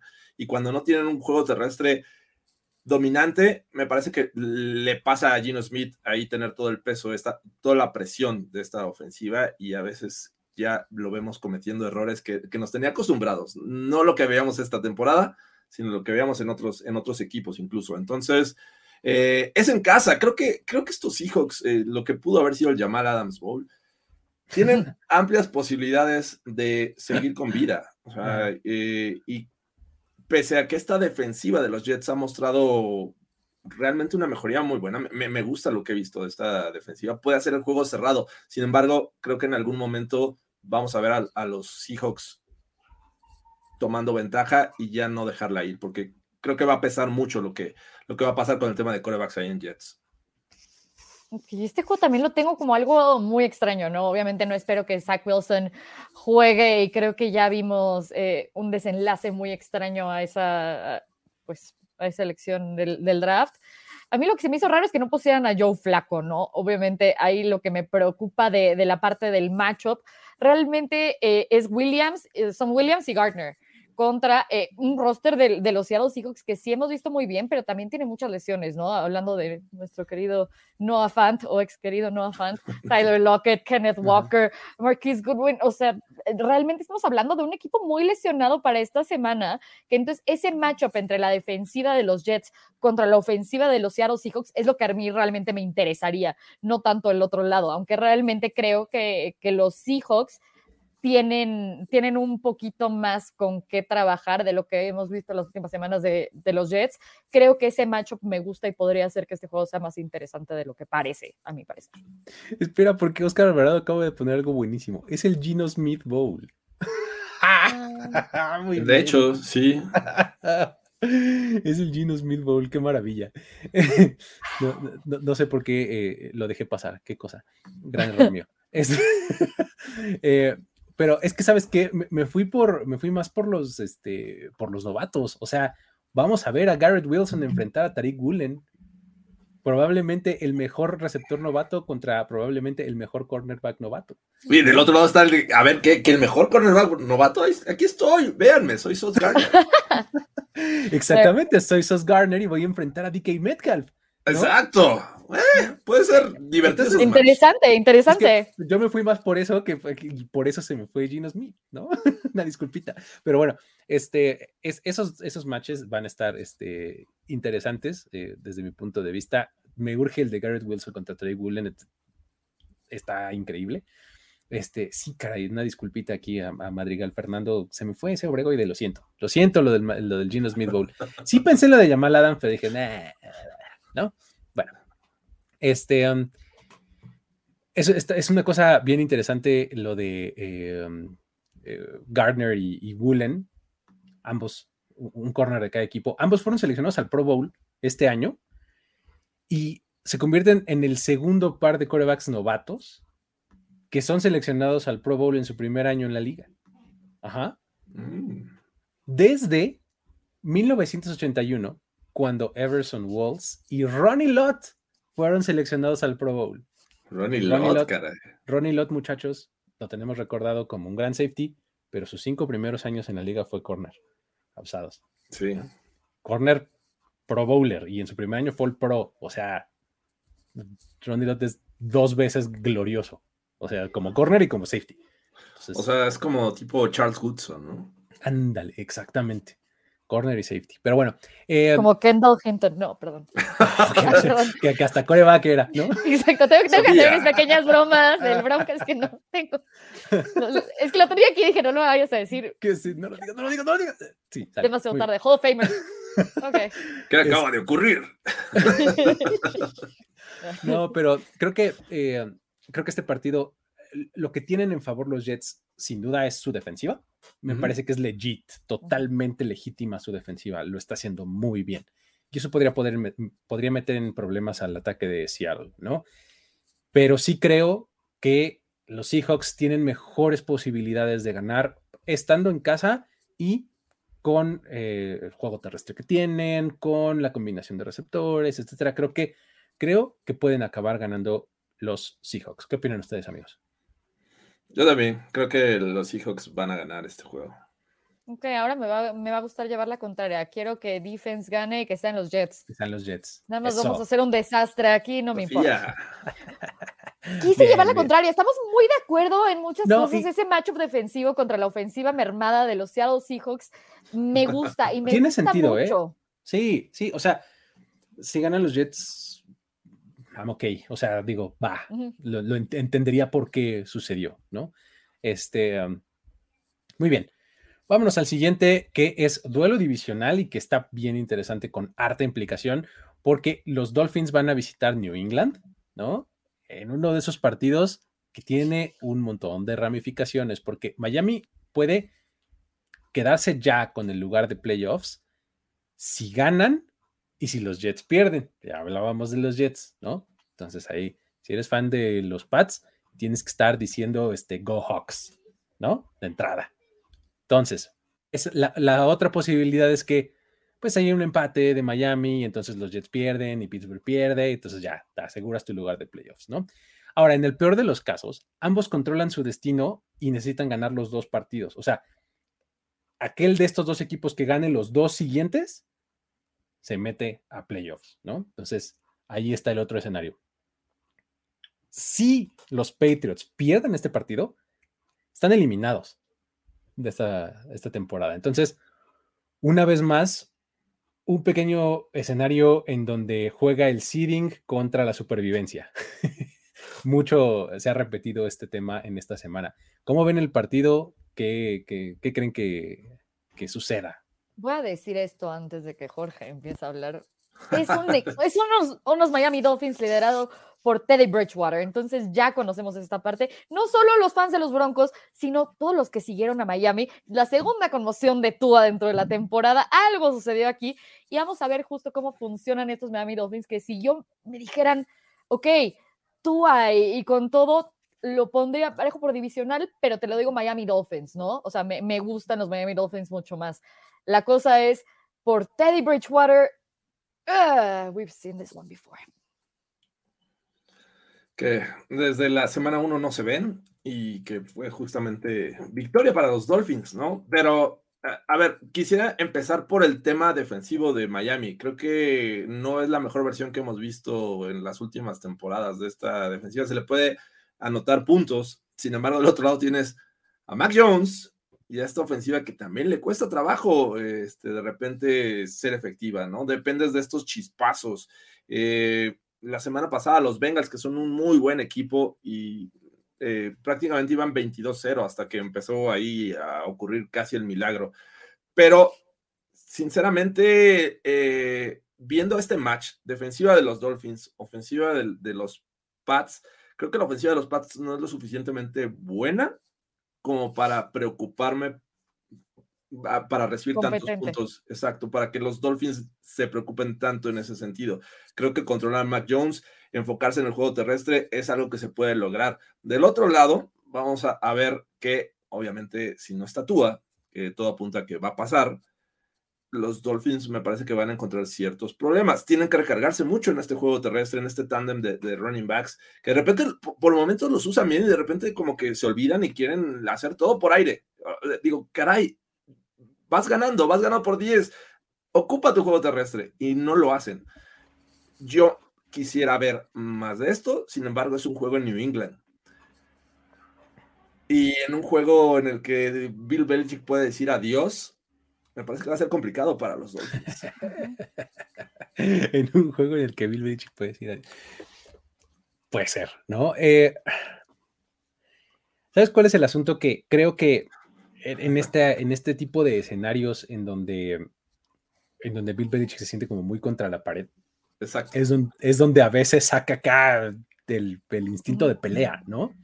Y, va a ver Teddy Bridgewater y va a decir, sí, por favor, dame un poco más de Teddy Bridgewater para comérmelo completo, ¿no? Eh, eso, es, eso, es, lo que a mí me, me, preocupa y lo que yo anticipo que acabe sucediendo. La defensiva de los Patriots va a ser digo, ha sido muy buena durante toda la temporada y en este partido creo que no va a ser la excepción, ¿no? Creo que van a poder salir a imponer sus condiciones. Eh, vamos, hemos visto creo que en las últimas dos o tres semanas como la defensiva es la que anota puntos en New England, ¿no? Eh, eh, por lo menos abre el marcador normalmente. No, no es, Realmente necesitan, necesitan un, un, nuevo roce ofensivo. Pero creo que no, no la van a pasar bien en cuanto a eso, pero me, gustan los, los Patriots por lo que dices, Luis. Efectivamente, la ofensiva va a tener un montón de problemas, ¿no? Y, la defensiva de Miami no es, no es, mala, al contrario, creo que lo ha estado haciendo bien. Este, eh, creo que pueden plantear alguna clase de partido los Patriots e imponer condiciones lo suficientemente eh, bien al, al, principio del juego como para acabarse llevando la victoria. Yo estoy en esta ocasión del lado de los Patriots. ¿Qué opinan? Quisiera encontrarle también un, tema de clima, ¿no? Pero también vimos a, a, estos Dolphins en, Buffalo y dando pelea pese a las bien? condiciones climáticas. Así es que creo que no debería preocuparles tanto eso. Sin embargo, creo que el tema de coreback sí afecta y podría estar contigo, Luis Obregón, porque los Pats en una de esas se llevan este juego. Creo que sí, fíjate. ¿Vamos con Pats? A ver, testamento de lo bueno y de lo relevante y de lo valioso que es Tua Tagovailoa. Si a mí me pones a Tua en este partido, te digo Dolphins así. Gana. Todas las veces. ¿Qué hubo? ¿Ah? Sí, muchos que ya dicen, ya, ya me rindo con Tua. Bueno, aquí justo es la diferencia entre que Pats ganen y que Miami Dolphins ganen. o sea, es completamente real, por lo menos en mi análisis, es si yo le pongo a Tua a los Dolphins, yo digo Dolphins 100%, ¿no? Pero bueno.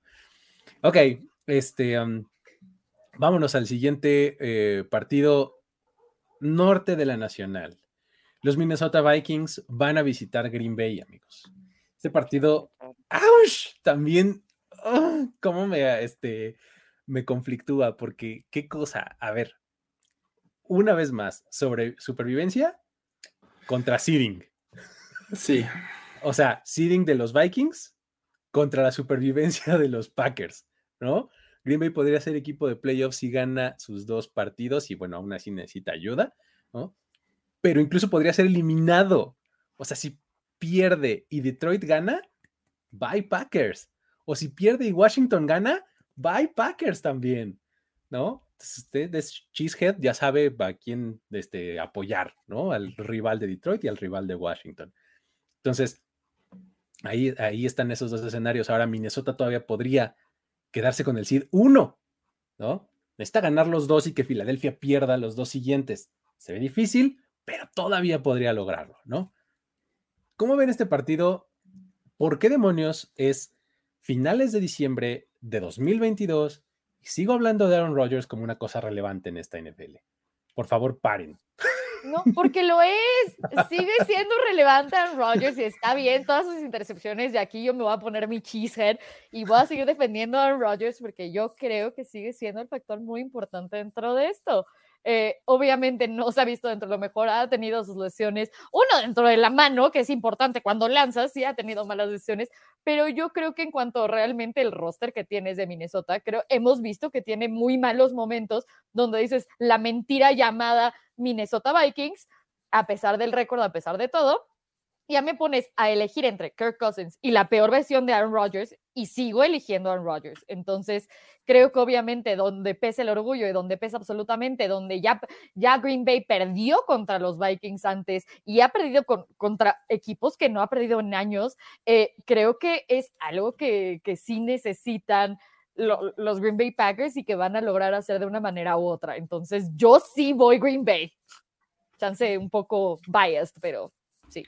Otro juego que fue en la semana 1, eh, justamente como los Dolphins y los, los Pats. Ahora vemos a los Vikings visitar a los Packers, justamente en esta época del año, en la que sales de tu confortable estadio eh, eh, con buen clima y vas a enfrentar a los Packers que les urge ganar, que todavía ven, esas esperanzas, que pensábamos que, en Miami se iban a, quedar esas esperanzas y siguen vivas. y ya lo vimos, Matt LaFleur no pierde en diciembre, muchachos. Está muy cañón esa estadística. Desde 2019 que está con los Packers, Matt LaFleur no pierde eh, con, bueno, en el mes de diciembre.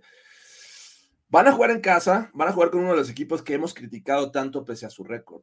Que, que, ah, es que ganó y es que tuvo suerte y es que la defensiva y es que Kirk Cousins y que son muchos playmakers. Eh, yo quisiera creer que si ponemos el, récord en la balanza, pues es un juego que los Vikings deberían de ganar, sobre todo si tienen una leve esperanza todavía de, este, de que los Eagles pierdan y ellos tengan todavía la oportunidad de, ser el número uno. Pero creo que los Packers están agarrando ritmo y es raro, porque desde que llegó Dobson, eh, creo que Watson ya no va a estar, ¿verdad? En este juego. Está lesionado este Christian Watson. Pero Dobson, la verdad es que sigue siendo bueno, sigue siendo efectivo y su tándem de, running backs, la verdad es que es muy bueno. Entonces, rival divisional, juegas en casa, juegas con la motivación de, que Aaron Rodgers no quiere perder en diciembre. Eh, híjole, creo que es un juego bien divertido de ver este, este próximo domingo. De arruinarles todo a los Vikings, tu rival. de desenmascararlos, así como Scooby-Doo. ¡Ah! Exacto, perdiste contra ellos. Ahora sí. Era Carson Wentz. Algo así. Era Zach Wilson. Zach Wilson. no, Rosen, mira. Espérense, a ver, a ver, se les está olvidando una cosa importantísima y es el mismísimo Jay Jetas. Justin Jefferson no puede ser controlado, amigos, en esta temporada.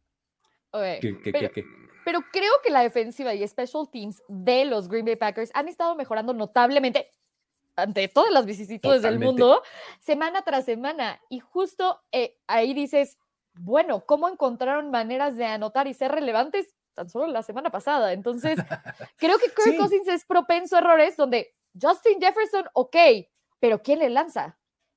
Estoy de acuerdo. Y, si algo hace bien, o sea, si, si hay un matchup interesante para, para, Justin Jefferson, es Jair Alexander, que es un gran quarterback. ¿no? Digo, eh, cornerback, perdón. Es que cornerback, quarterback, ya sabes. Quarterback, quarterback, cornerback. Uno con C, uno con Q. Ajá.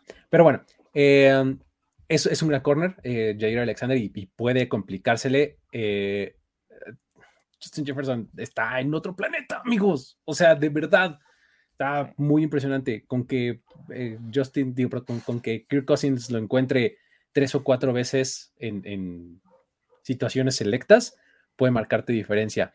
Este, ya lo de Dalvin Cook, para mi gusto, no es tan relevante. O sea, sí es un tipo que puede darte un home run de vez en cuando, pero yo creo que ya es eso, nada más, Dalvin Cook. No me parece que sea una superestrella ya más. Este, pero creo que es este, es un partido en el que los Vikings repiten un poco el script. O sea, necesito ver que no para creer. Para ¿Me explico?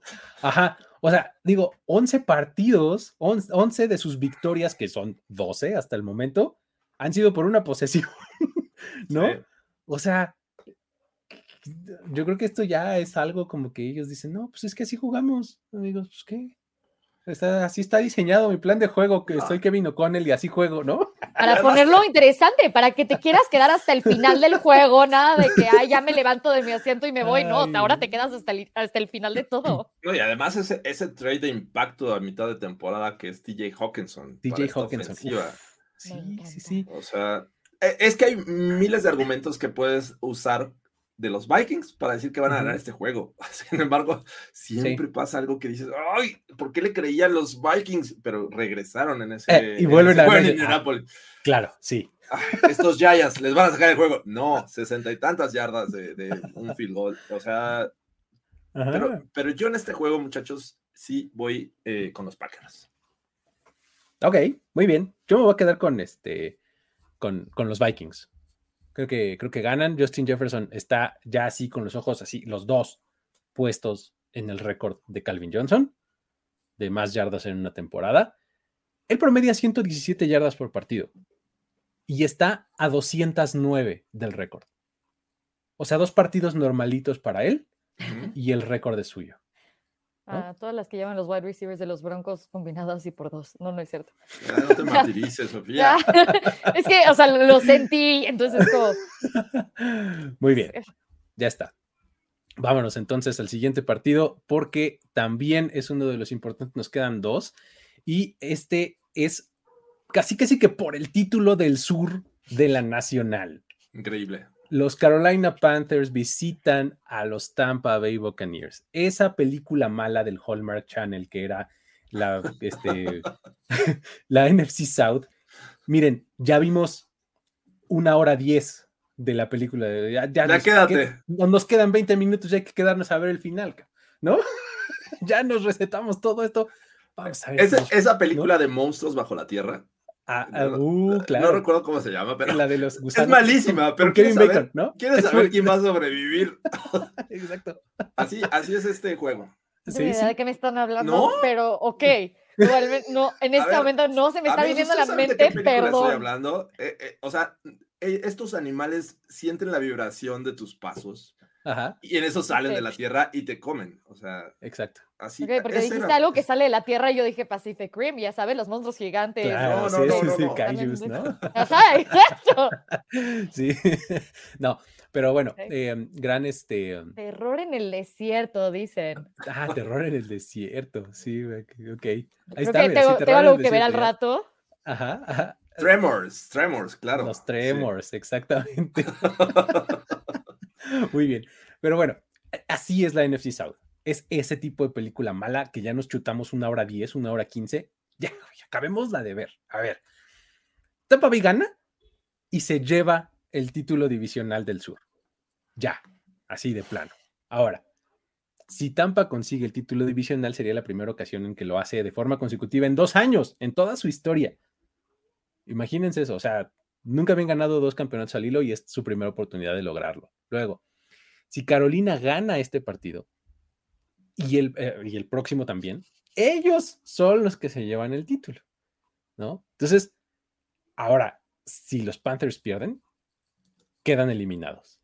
O sea, porque ya ganarían los, los Buccaneers y entonces ya no va a haber comodín en el sur. ¿Estamos de acuerdo? Entonces, ¿quién sobrevive, amigos? ¿Los Tampa Bay Buccaneers para vivir en playoffs o los. Carolina Panthers para vivir en la semana 18? Que no se nos olvide que estos Bucks perdieron con PJ Walker en los controles. Eh, eh, obviamente fue en, en Carolina, ahora va a ser en Tampa Bay. Sin embargo, vienen estos Bucks de dar una exhibición en la que decíamos, van a perder con McSorley. Van a perder con los Cardinals. Caray.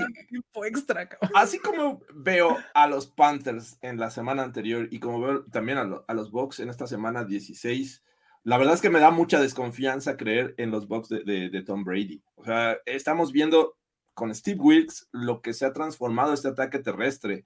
Eh, más de 200 yardas en el halftime contra los Lions que decíamos, no, estos Lions están con todo, o sea, agarraron ritmo y creo que le van a ganar a estos Panthers.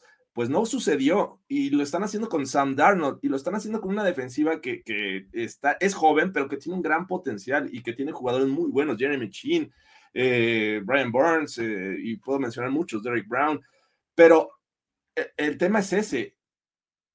¿Qué, qué, es lo que va a pasar? ¿Va a seguir siendo efectivo estos Panthers que a pesar de todo esto lo que hemos visto, siempre hay una manera de, desilusionarte y que cuando Tom Brady agarra el balón faltando cuatro minutos y está perdiendo por una anotación, lo saca. Es que ese es otro script así tan, tan, tan predecible como el de los Vikings, es el de los Bucks, ¿a poco no? Es er, la verdad es que sí estuve tentada a usar mi Hard Pass que no he utilizado y por lo visto lo voy a guardar para la próxima vez que me inviten, pero es que este, esta división es algo tan extraño, sí es como un Twilight Zone muy complicado, donde yo digo justo, y te lo puse hace rato a ti, Jorge, que realmente son eh, eh, los Panthers lo que te deshace el alma porque no hay algo, sí, tienen muy buenos jugadores y, y lo que quieras, pero realmente tú empiezas a ver este roster y dices, Chuba Hubbard y Deontay Foreman realmente empezaron a funcionar mejor como running backs y el juego terrestre sin, McCaffrey. eso, hace, sentido? Para mí no. Ok, DJ Moore y la que Chenault. Ok, al mando de Sam Darnold, que a quien ya habían probado antes y no les había funcionado y ahora está jugando bien para ellos. ¿Qué? Después de que trajiste a otro coreback. Ya eh, hay buenas piezas en la defensiva y sí creo que eso es muy bueno, pero si te pones a ver los rosters, no hay razón alguna para que los Buccaneers vayan tan mal como han estado esta temporada. No hace sentido en lo más mínimo y aún así logran maneras de perder y hacer algo terrible, mientras que los, o sea, los Panthers encuentran formas entretenidas de hacer las cosas donde a mí me destrozaron el alma contra los Broncos. Y digo, lo hicieron también en otras ocasiones contra otros equipos, ¿no? Entonces, creo que si realmente yo veo por roster, 100% me voy con, con Tampa Bay, pero por cómo están jugando me voy por Panthers. Es que ese es el asunto. Creo que el momento es bien importante. Eh, desde que está Sam Darnold al frente de este equipo otra vez, están 3-1. O sea, entiendo. Pero no, sense. Estadísticamente no es el equipo que se está echando la ofensiva al hombro. O sea, pero Espérame, porque Sam, Darnold y los Panthers lideran la liga en yardas por pase, o sea, en, air yards, con 8.63 yardas. O sea, ese, nadie ha lanzado más largo que Sam Darnold en estas cuatro semanas. Y tienen el menor número de turnovers en la liga en este mismo periodo con uno solo. Han entregado el balón una sola vez en este periodo. O sea, de verdad lo que dice Sofía es completamente cierto. O sea, no le encuentra sentido a cómo le hacen los Panthers para estar jugando un fútbol por lo menos tan eficiente, ¿no? Y contra estos Buccaneers, que se fueron a tiempo extra contra los Cardinals, ¿no? sí. Y no pues tiene sentido toda la temporada que, que sí ganan los Panthers, ¿no? O sea, yo, creo, no sé cómo lo ven. Digo, entiendo que eso se tiene que jugar y, y que, que los Panthers, para mi gusto, es el equipo que debería de ganar, pero en business decision, prefiero ver a Tom Brady en, los playoffs. No, yo no. no, no, no. Yo no. ¿Qué, verás Sam Darnold, caray? A ver. Yo, yo, prefiero mil veces ir a jugar con los Cowboys a Carolina que ir a jugar a Tampa Bay contra los... No, yo sé, yo sé, yo sé que por ahí va el asunto, pero, pero sí, bueno, para la liga y los que ya no vamos a tener equipo en playoffs, pues queremos ver algo que sea divertido. Un Sam Darnold me parece que no lo va a hacer. Es divertido, es que es la cosa. Yo sí encuentro a los Carolina Panthers divertidos. Veo un juego de los Bucks y ya no me parece entretenido porque digo, ¿cómo puede ser que con este roster seas tan aburrido y encuentres maneras de perder de esta manera? No se me hace entretenido ver eso. E, ese tipo de fútbol no se me hace entretenido. Mientras que Sam Darnold es como, ¿Cómo lograste eso? Eso no fue un pick. wow, a ver, ¿anotaste corriendo Sam Darnold? Sí, sí, eso no había visto. Anotaste corriendo. me entretiene. Y además ah, hubo otro, ¿te acuerdas? Otro touchdown que se, se, arrastró, así literal, como que rodó hacia el touchdown. Sí. Make it make sense. O sea, todo mi cerebro me dice, son los Bucks y Tom Brady, y no vas a dudar de ellos, y menos para playoffs, y obviamente ganarse la división, y otra vez Tom Brady. Pero, Panthers. Ah, muy bien. Este, um, ¿qué dicen entonces? Yo creo que ganan los Bucks. Yo también creo que gana Carolina. Ganan los Panthers para vivir una semana más. ¿Sale? Este último partido de la semana y del programa. Los Buffalo Bills visitan Cincinnati en Monday Night Football. Partidazo. Juegazo, amigos. A ver, Buffalo se lleva el número uno de la AFC si gana y si Kansas City pierde, cual no se ve tan probable, pero está la posibilidad. Luego, se lleva el norte de la AFC si gana y... En la noche pierden los Ravens. Los Ravens pierden en la noche, exactamente. O, bueno, si empatan y Baltimore pierde también, ¿no? Entonces, ahí están los dos escenarios para ellos. Ahora, Cincinnati también está pasando por esta racha increíble de victorias, lleva siete al hilo, ¿no? Y los Bills tampoco están tan lejos, han ganado los últimos seis que han disputado. Entonces, esto es una masacre entre los dos, se van a dar hasta con la cubeta o qué anticipan de este partido. Muchas gracias a Iván López que nos deja este buen donativo para este, la causa de, de Yayo Rocha. Muy bien. Sofía, ¿quieres empezar? Te doy, te cedo el honor en lo que piensas realmente. No, no, porque sí, Yo puedo, empezar a hablar, pero. estoy tan, poco preparado que prefiero que alguien. Exacto. Más tú mejor, porque ya tengo sed. Ay, es que esto me encanta, me, me, encanta este juego. Realmente creo que podemos ver un, este, un adelanto de lo que realmente van a ser los playoffs.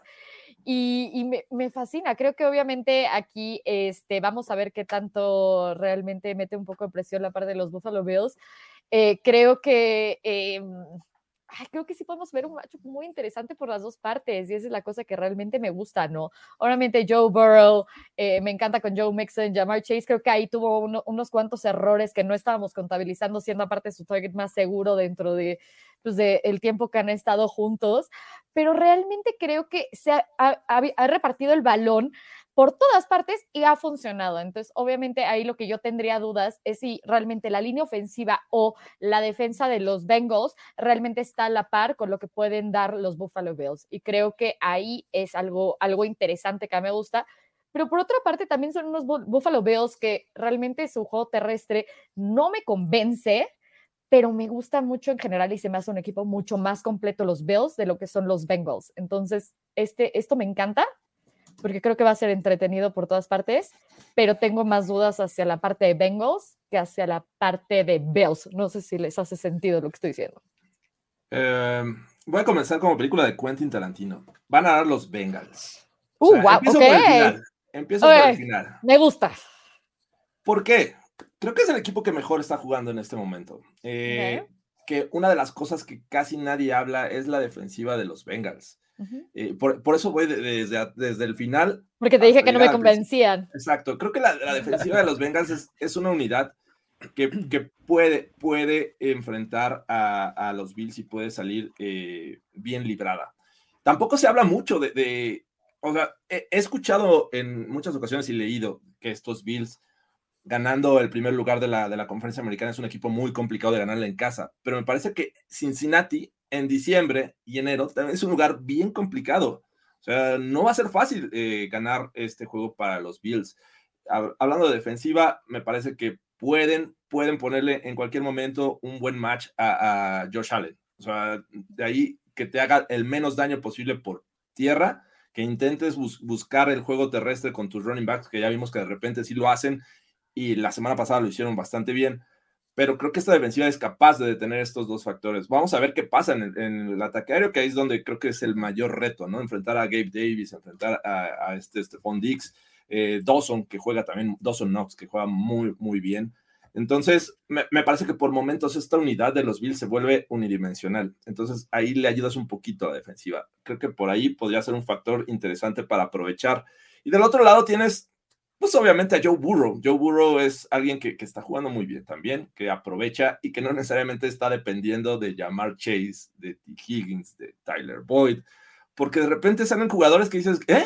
El caso de, de Samaji Perrine. Ay, sí. Irwin. ¿Quién eres? Irwin. A ver, caray. Y antes decíamos, no, es que estos tres, estos tres, receptores es, es lo que le ayuda a Joe Burrow y Joe Burrow está ayudando, más bien está siendo exitoso con otros jugadores. Entonces, bueno, agrégale, es un plus. A mí me parece tener ahí un Joe Mixon en el backfield, un, un Jamar Chase que te pueden resolver un juego. Entonces, creo que va a ser un juego cerrado, sí, pero creo que veo, como lo dije al inicio, que los Bengals tienen la oportunidad de ganar. Esto no les asegura el primer lugar, desafortunadamente para ellos. Nada más le ponen el pie a los Bills y para que los Chiefs aprovechen. Es que ahí está el asunto que el que, como en la de Alien versus Predator, ¿no? Así, no importa quién gane y quién pierda, los que salen beneficiados son los Chiefs. Aquí. Ah, Acá están Andy Reid comiendo. Y yo, todos nosotros por ver ese gran match, ya sabes, no tenías ¿No? eso. ellos así, oh, viendo cómo se pelean ahí sus enemigos. Este, básicamente eso es lo que está pasando con Kansas City. Obviamente le, le conviene más que gane eh, Cincinnati, ¿no? Uh -huh porque pues entonces eso deja todo para la semana 18 para definir el, el, el seed número uno, ¿no?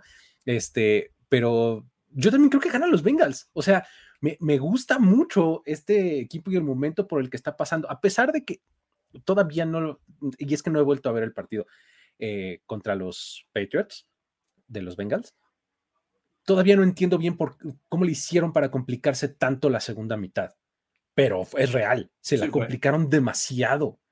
O sea, no anotaron ni un solo punto. Ah, me, desesperó mucho y necesito ver de nuevo ese juego. Pero este, creo que es, un equipo que defensivamente puede resolver muy bien lo que le pongas enfrente. Probablemente no de inicio, pero hace unos, unos ajustes increíbles, hacen muy bien las cosas a la defensiva. Y creo que lo que hemos visto de parte de los Bills es que salen muy bien y lo hacen muy bien de entrada, pero empiezan a tener como medio tumbos hacia adelante del juego. Y si algo les pesa demasiado, son a veces las entregas de balón, ¿no? Y los Bengals pueden verse beneficiados con eso, ¿no? Entonces, en ese match, ofensiva Bills, defensiva eh, um, Bengals. Y del otro lado, me parece que la ofensiva de los Bengals es tan diversa como la de los Bills y tal vez más, ¿no? O sea, porque la la ofensiva de los Bengals tiene armas por todos lados y mm, la de los Bills no necesariamente, o sea, tiene un quarterback que es como de otro planeta, ¿no? Pero pues de ahí en fuera tiene un Stephon Dix que está increíble también, pero lo demás este, son piezas que vas utilizando conforme las vas necesitando, ¿no? No necesariamente brillan por sí mismos, en cambio en Cincinnati sí.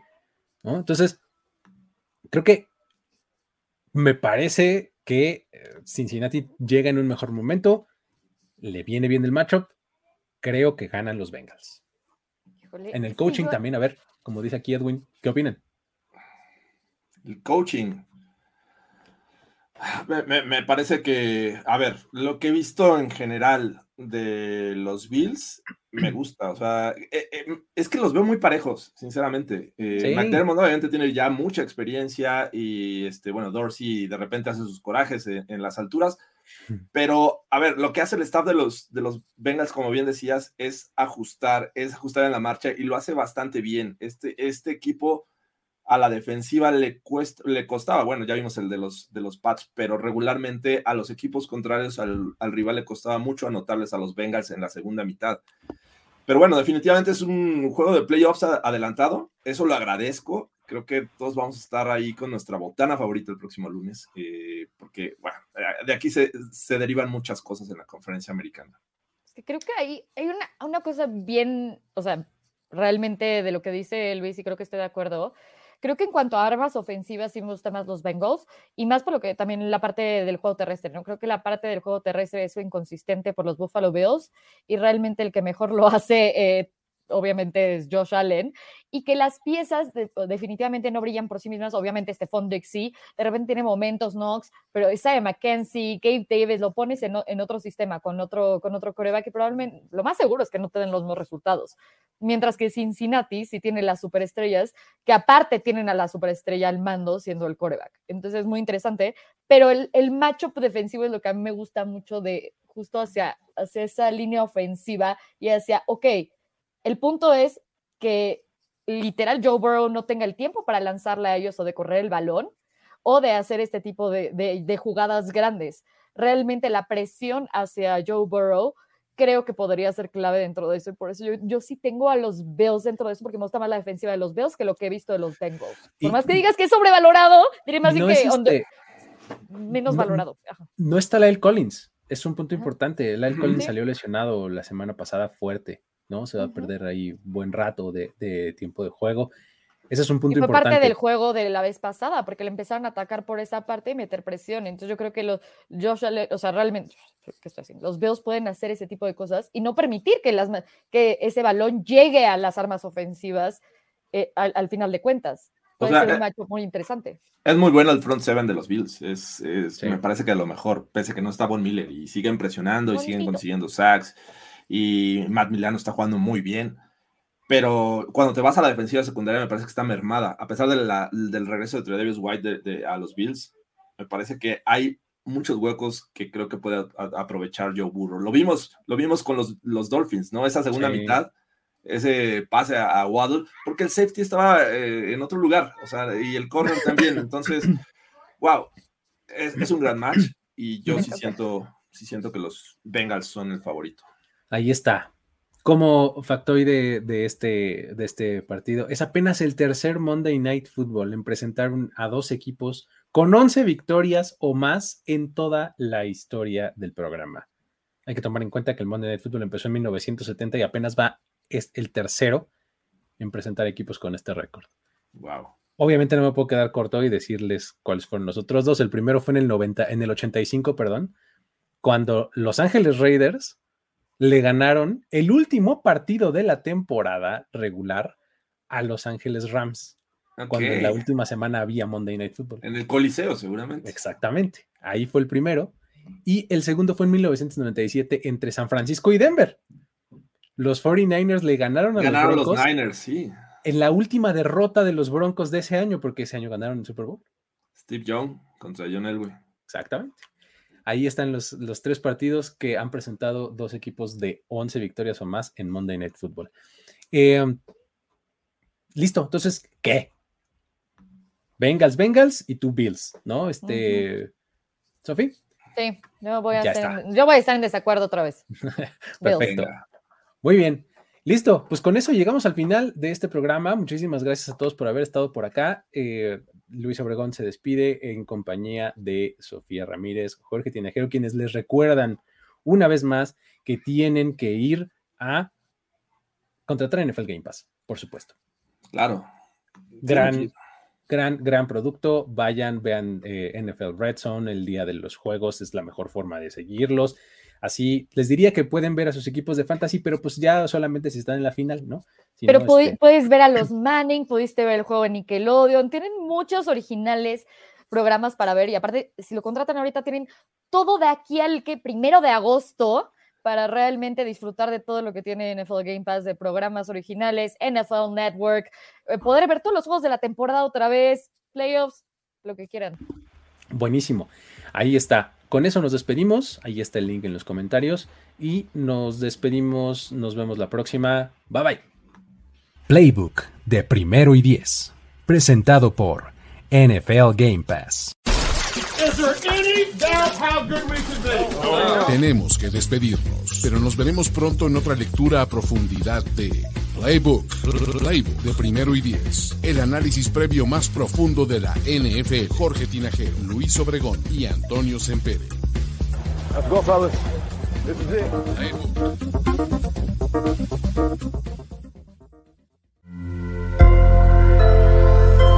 Playbook. Lucky Land Casino asking people what's the weirdest place you've gotten lucky? Lucky? In line at the deli, I guess? Aha, in my dentist's office. More than once, actually. Do I have to say? Yes, you do. In the car before my kids' PTA meeting. Really? Yes. Excuse me, what's the weirdest place you've gotten lucky? I never win and tell. Well, there you have it. You can get lucky anywhere playing at LuckyLandSlots.com. Play for free right now. Are you feeling lucky? No purchase necessary. Void where prohibited by law. 18 plus. Terms and conditions apply. See website for details.